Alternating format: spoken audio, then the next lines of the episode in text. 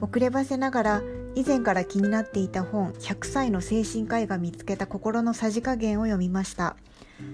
女性だからなのかあるいは精神科医というお仕事の影響なのか著者は優しくて柔らかいのに芯のある方という印象ですっかり魅了されてしまいました。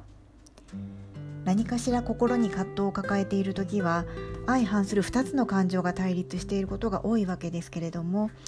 どちらか一方の感情を選択して一方を排除するということではなくてどちらも大切にしながらさじ加減を見つけるという表現が言い得て妙ですし確信をついているなというふうに感じました。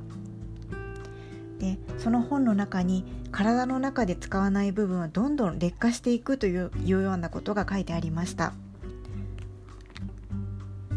例えば日常的にあまり歩かない人は足から衰えていくという感じです。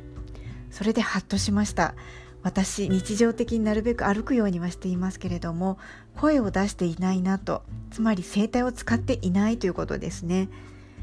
で昔お勤めをしていた頃は連絡手段といえばもっぱら電話でひっきりなしにかかってくる電話の応対をしていたものですけれども今は電話でのやり取りってめっきり減りました。仕事柄黙々と PC に向かうことが多く結果的に声を発することが減っているなと思います。それで特別美声というわけではないのですが低くてあの落ち着いているその声が良いなどと言ってくれる方もいるので音声でのブログ配信をしてみようかと思い立ちました。